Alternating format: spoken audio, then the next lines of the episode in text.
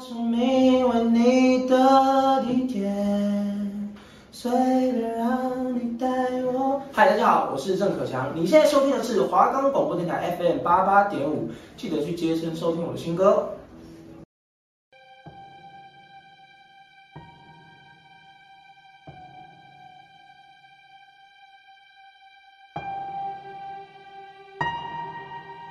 如果你也跟我们一样害怕鬼，但又喜欢看都市传说，那就绝对不可以错过我们的节目。我们会带你一起探索台湾大大小小的传说。收听的时候，注意你的周遭有没有奇怪的事情发生了。会不会其实你现在身边也多了一个人？如果你也感兴趣，那就戴上你的耳机，专心聆听。只要你敢听，我们绝对放胆分享。准备好了吗？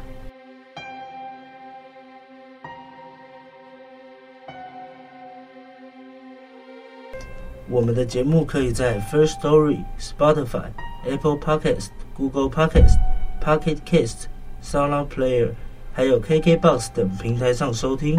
搜寻华冈电台就可以听到我们的节目喽。Hello，大家好。欢迎收听，与你一起聊传说。我是主持人小薇，我是小婷。今天要来说的都市传说呢，是泰国的。小婷，你有去过泰国吗？没有哎，嗯，那你有去过？有啊，我去过至少五次，但还是去不腻，每次都还想再去。是哦，但我还好哎，感觉那里很多鬼。是的，没错。我们今天要来分享的就是泰国的都市传说。首先，我先来说说最有名的古曼童起源好了。古曼在泰文的意思就是小男孩，那小女孩的话就叫古玛丽。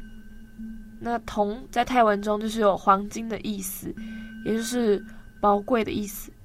其实古曼童在早期并不是属于佛教法术的正传之一，是属于一种法术。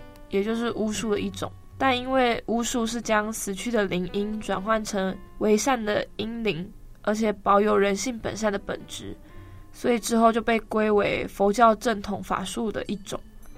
古曼童它是源自于母亲肚子里面不能出生的孩童，因为没有办法转世成功，所以形成了幽魂，所以才有僧侣研究出让他们能行善的方法。也就是将巫术跟佛法结合，让他们有机会可以做善事积德，然后再重新转世投胎。要成为古曼童，必须要经过合法的法会仪式，也就是要有高僧的认同，并且持咒语，然后加持开光之后，才可以有机会做善事。在法会之后呢，必须要在肖像上面覆盖金箔纸，表示。他已经有决心要做善事，这样才能够完全确保他是无害的。供奉古曼童的人必须要虔诚，并且时常有做善事的念头，千万不可以因为他无害，然后就随意的对待他。另外有一种古曼童，则是完完全全的依照巫术而成，不但没有经过合格的法会仪式，而且含有女性的尸油，属于未合法古曼童。确实也会有保护，还有带来好运的帮助，但有可能因为没有完全的改善，而带给自己严重有害的结果。那接下来就说一个故事，这个故事是真人真事，以下我就用第一人称的视角来叙述。我的表姐她供养了一个阿赞的人童古曼，人童古曼有两两个类别，男的就叫古曼童，女的叫古曼丽。表姐供养的是一个古曼童。表姐她比我大一岁，我们两个都在珠海上班。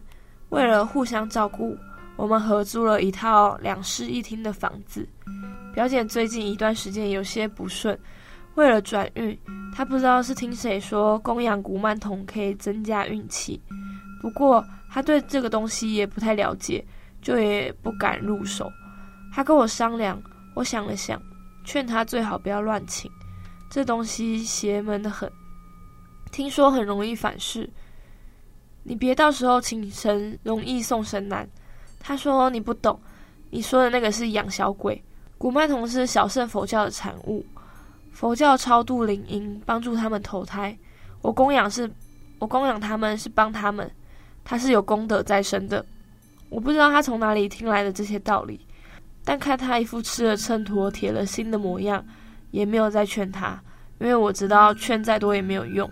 或许他跟我商量，其实就是想告诉我一声，免得到时候房间里突然多出了古曼童，然后我会生气。两天之后，表姐还是请了第一个古曼童。这两天我也在电脑上面查了一下关于古曼童的资料。现在网上最火的就是龙婆岩的佛牌，还有一个蓝粉裤子。而表姐的这个古曼童却是不属于这两类。他的古曼童是属于一个浑身血红的玩偶，头上还有一段类似符文一样的东西，是什么我也不清楚。表姐给他取了一个名字，叫做小红。表姐起回当天，我就做了入门的仪式，把古曼童摆在靠墙的桌子上，磕磕巴巴念起了心咒。我看着浑身血红的古曼童，感觉阴森森的。晚饭我也没吃，就进了房间。过了一会，表姐叫我去吃饭，我也没去，我也受不了她，吃个饭还要叫小红一起来吃饭，好像真的有个小孩子在房间一样，搞得我心里毛毛的。第二天，表姐一起床就说，昨天梦见小孩的哭声，还梦见小孩在她床上乱爬，对她又亲又抱。表姐就说一定是她的小红，我一阵发寒，没说话。吃早餐的时候，她又开始叫她的小红吃饭，我感觉到浑身不舒服，甚至考虑要不要搬出去住。这样下去一定会被表姐搞得神经衰弱不可。晚上下班回来的时候。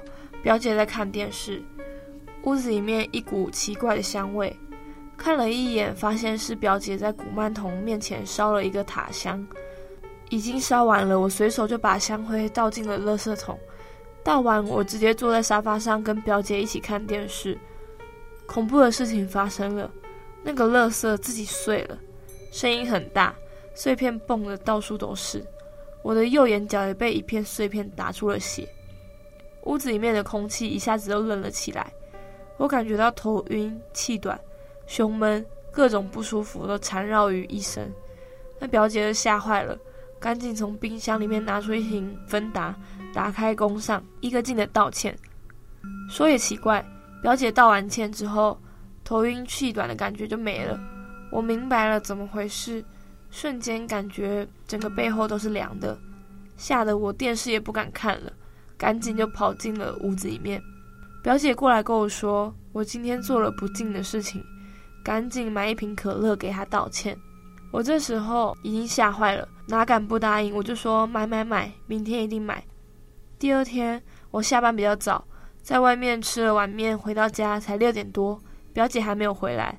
我躺在床上，用手机在微信群里面抢红包，正抢着，一个很好的哥们就发消息说。你朋友圈是怎么回事？我说怎么了？他让我自己看。我一打开朋友圈，就感觉一身发冷汗。朋友圈一连发了十几条说，说好的今天买可乐呢？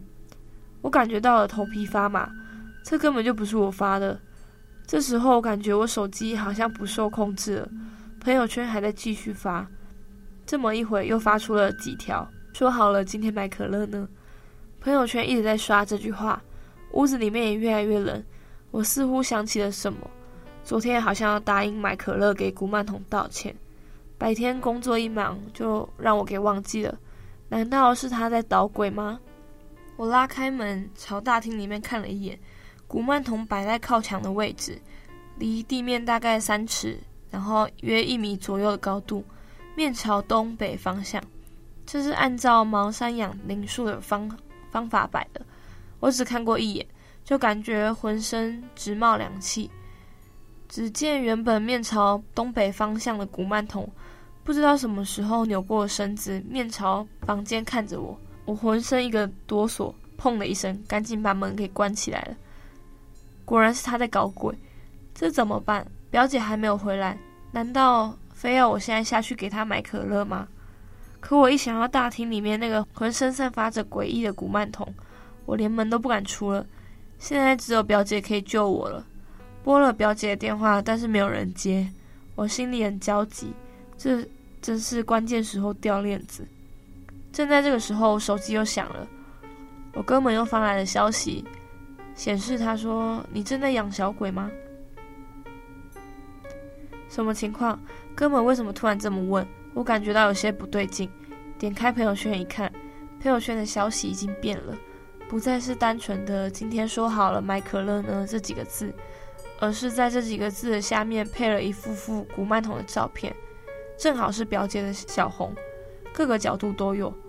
表姐的电话还是打不通，我又急又怕，完全不知道如何是好。这样下去也不是办法。我看见床头书柜上的几个棒棒糖。网上说古曼童好像都喜欢吃零食，不知道拿这个贿赂他有没有用。我仗着胆子拿起棒棒糖走到大厅，学着表姐的样子剥开棒棒糖，放在供养台上面，一个劲的道歉，说今天实在是太忙，给忘记了。这颗棒棒糖就当赔罪，保证下次不会再爽约。我也不知道自己念念叨叨有没有用，但是感觉屋子里面好像没有那么冷了。我拿手机一看。朋友圈的消息没有再发了，我一看管用，心里一高兴，就把剩下的棒棒糖全部都放在了供养台上面。这时候表姐就回来了，我把今天的事情跟她说了一遍。表姐从包里拿出了一罐可乐，我把可乐插上吸管之后放在供养台上面，诚心的跟她道了歉。表姐见我的样子，还夸了我两句，说小红心地其实很善良的。你只要跟她诚心道歉，她都会原谅你的。我白了她一眼，没有说话，我也不敢说话，怕又一个不小心说了什么不敬的话。表姐从包里面拿出一个馒头，放在供养台上面，又拿出一根线香插在馒头上面，又磕磕巴巴念念起了心咒。心咒有两种，一种是加持咒，一种是召唤咒。不同的法门有不同的咒语。加持咒，它是为了继续给古曼童加强法力；召唤咒呢，是为了吃饭、求事情或者是贴身出行随护。不同师傅制作的古曼童，在不了解的情况下，是不能乱念不对应的心咒，会有不好的效果。表姐的这种属于召唤咒，念完咒，表姐对着古曼童说：“小红，这是妈妈的表弟，也就是你的舅舅，你以后不要伤害他。”随后，表姐又来到我身边说：“别怕，我帮你问问看，小红原谅你了没？”我有一些好奇，不知道表姐准备怎么问。表姐拿起桌上的一个风车玩具，就说：“小红，你有没有原谅舅舅？你要是原谅了，就正转一下；要是没有原谅，就倒着转一下。”风车真的转了，它正转了一下，虽然只是很轻微的转了一下。我有一种不安的感觉涌上心头。表姐说：“看吧，我就说小红很善良的，她一定会原谅你的。”我笑笑就没有说话。我感觉很无奈，这东西太邪门了。表姐就很像中了魔一样。我真的很想要劝她把小红结缘出去。我看了眼供养台上面可乐瓶，眼角就是一抽。我简直不敢相信，可乐瓶里面。饮料正顺着吸管，正在一点点的往外流，到了管口就没了。我感觉到心里很发毛，身上也起了一层鸡皮疙瘩。我决定要找个时间和表姐谈一谈，一定要让她把这个古曼童结缘出去。这东西真的太邪门了，谁知道供养久了会出现什么后果？经过上次可乐事件之后，我学乖了很多。在家基本上都不提关于古曼童的任何话，就算是有时候表姐兴致勃勃的给我介绍她家小红怎么样怎么样，我也只是一笑置之。表姐说我变了，变得沉默寡言了，我也只是笑笑。我能怎么说？我能说是被你的古曼童吓到不敢乱说话了吗？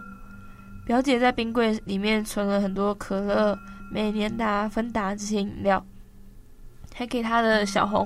买了几辆玩具车。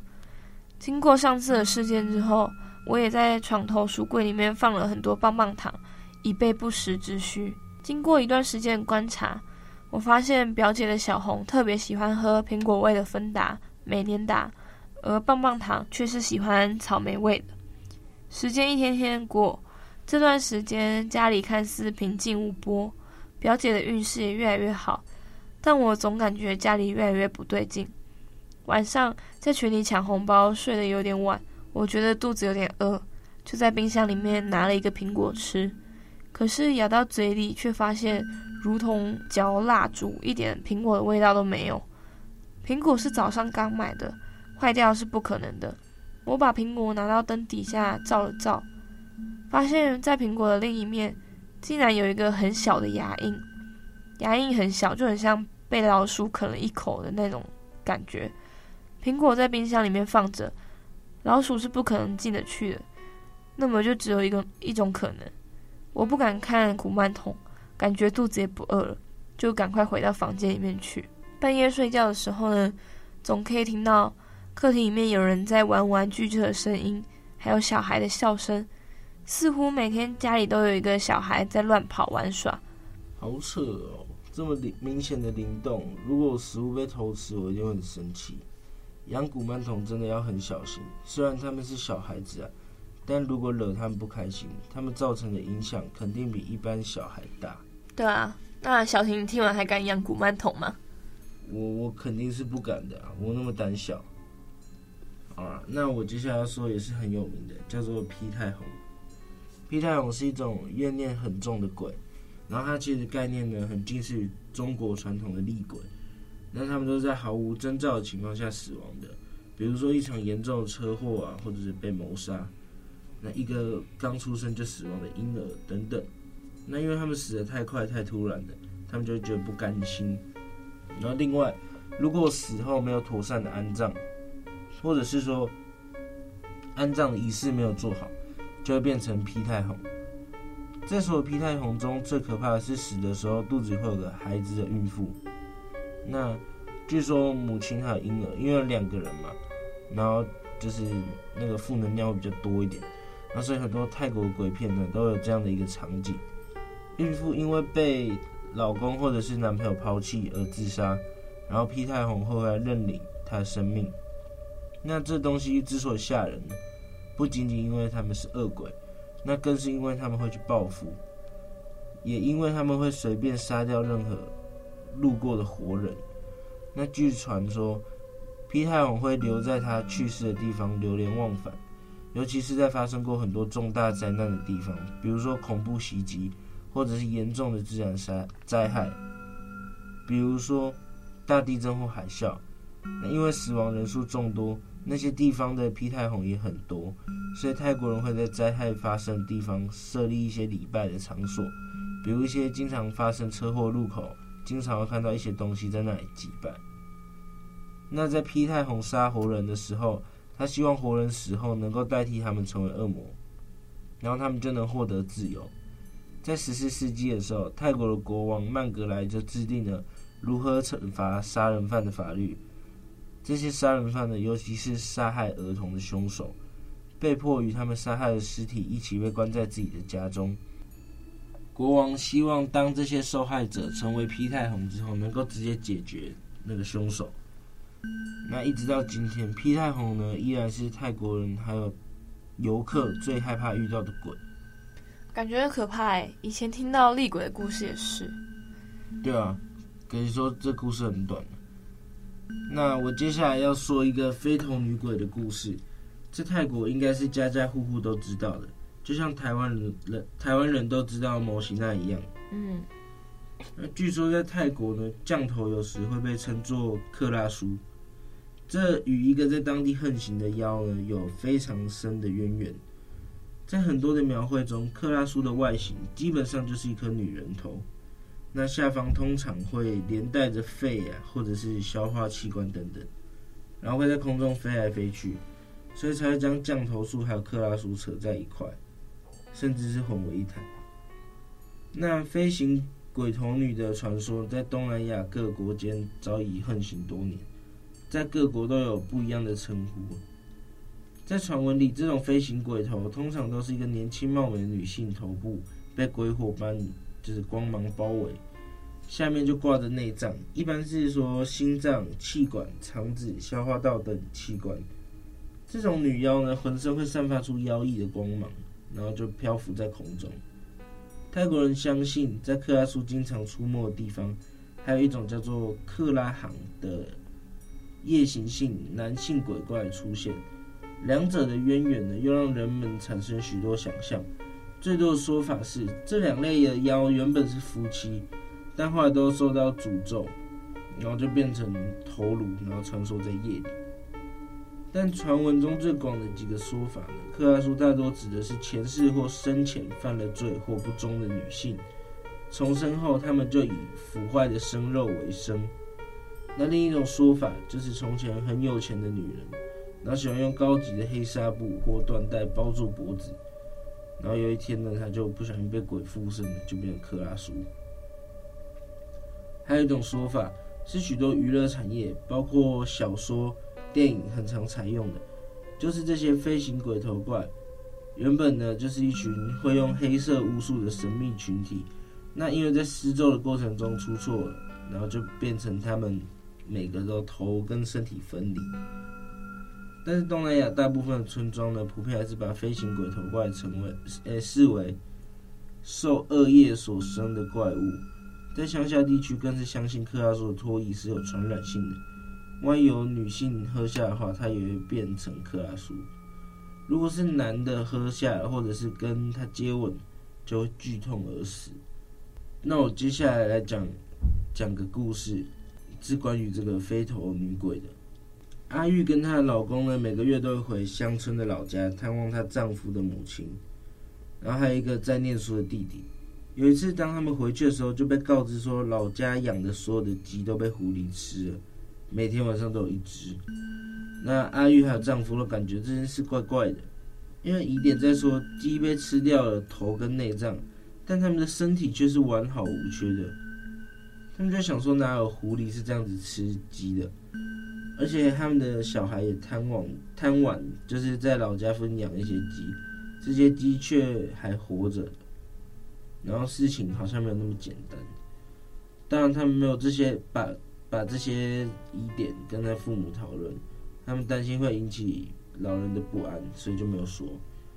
那奇怪的事情呢，就还不止这样。每次阿玉回到老家，都会莫名的，就是尿道发炎，然后子宫疼痛。一次两次呢，也许是细菌感染，但每一次就这么巧，一回去呢就开始痛，搞不清楚为是为什么。那她还有她的老公，每次回去后隔天就因为疼痛难耐的去镇上的诊所看医生。虽然说父母有建议他说去找村里的巫医，但是阿玉并并不想把自己交给以推拿、烟熏之类的传统手法的治疗手法的地方。那有一次，当阿玉跟邻居说起这件事的时候，他们就建议阿玉说，不要用老家屋外水池里的水洗澡，或者是清洗私处，用自来水比较安全。他们认为，也许是克拉苏在作祟，因为他最喜欢对女性的身体造成困扰。那之后，阿玉就仔细的检视了水池，然后还有水池高度，还有腰，宽四尺，长七尺。就很像个墓穴一样，然后他就想起邻居的话，也许克拉苏曾经浸泡在水池中降温，这不禁让他看着眼前的水池呢，就发出一阵毛骨悚然的感觉。那之后他遵从邻居的劝告，改用自来水之后，下腹的疼痛就神奇般的就没有再发生过。难道这真是克拉苏在作祟吗？阿玉百思不得其解。终于有一次，事情浮出水面。在一个刚回到老家的晚上，阿玉就像往常的一样睡在房间里，她的三个孩子还有丈夫的弟弟睡在客厅的电视机前。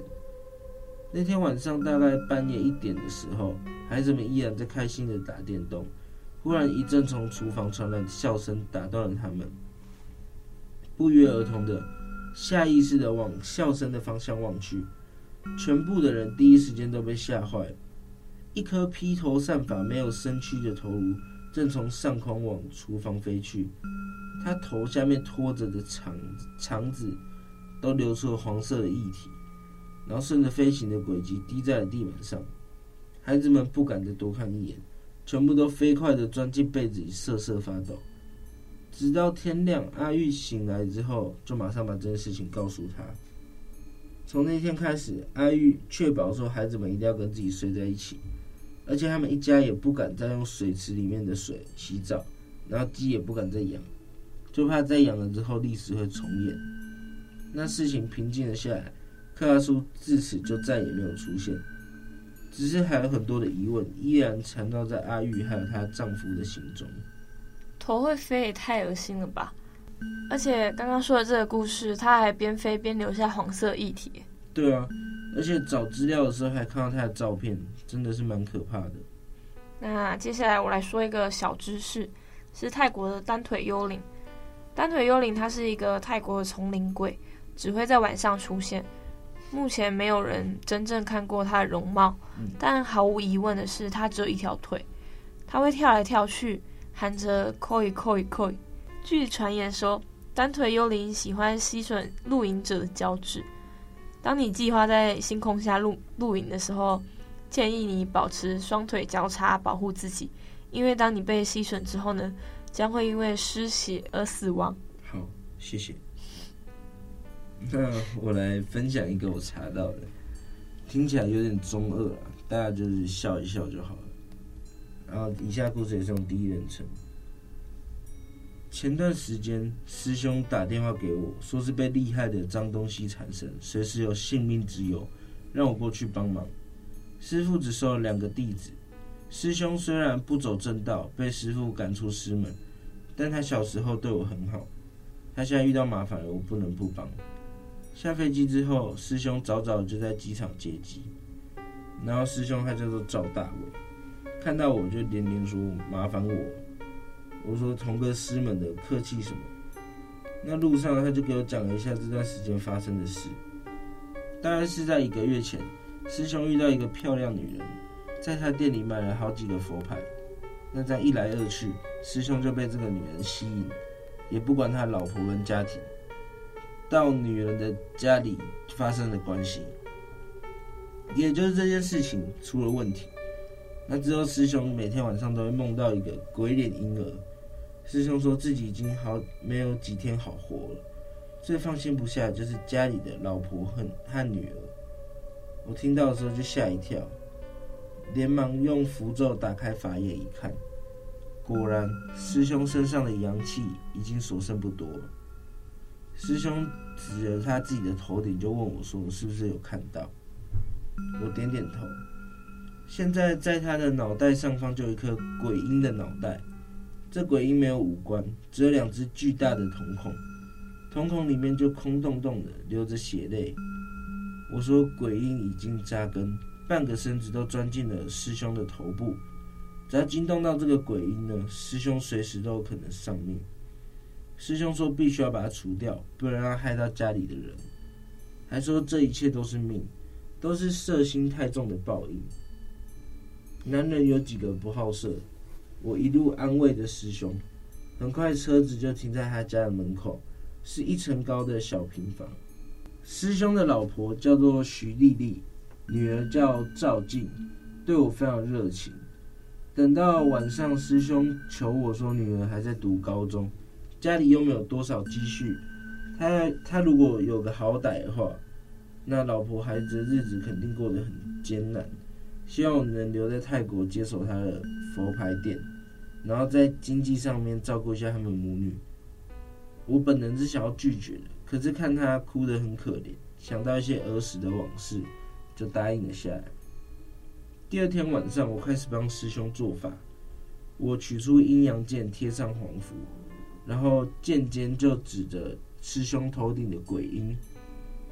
阴阳剑，剑阴阳，隔天伤，断魂肠。在咒语声中，鬼婴就挣扎惨叫，师兄则在惨叫声中七孔流血，倒在地上，然后不知道他是死是活。作为掌门人的我，收拾一个未成气候的鬼婴倒是没有费什么力气，师兄却伤得很重。扶他躺回床上后，我估计他要休养个几年才能恢复精气神。所以说，男人千万不可以太好色，知道吗，小婷？我我才没有，我为人正直啊。好，谢谢。那我们今天时间也差不多了，下周同一时间，请继续收听，与你一起聊传说。我们下次见，拜拜。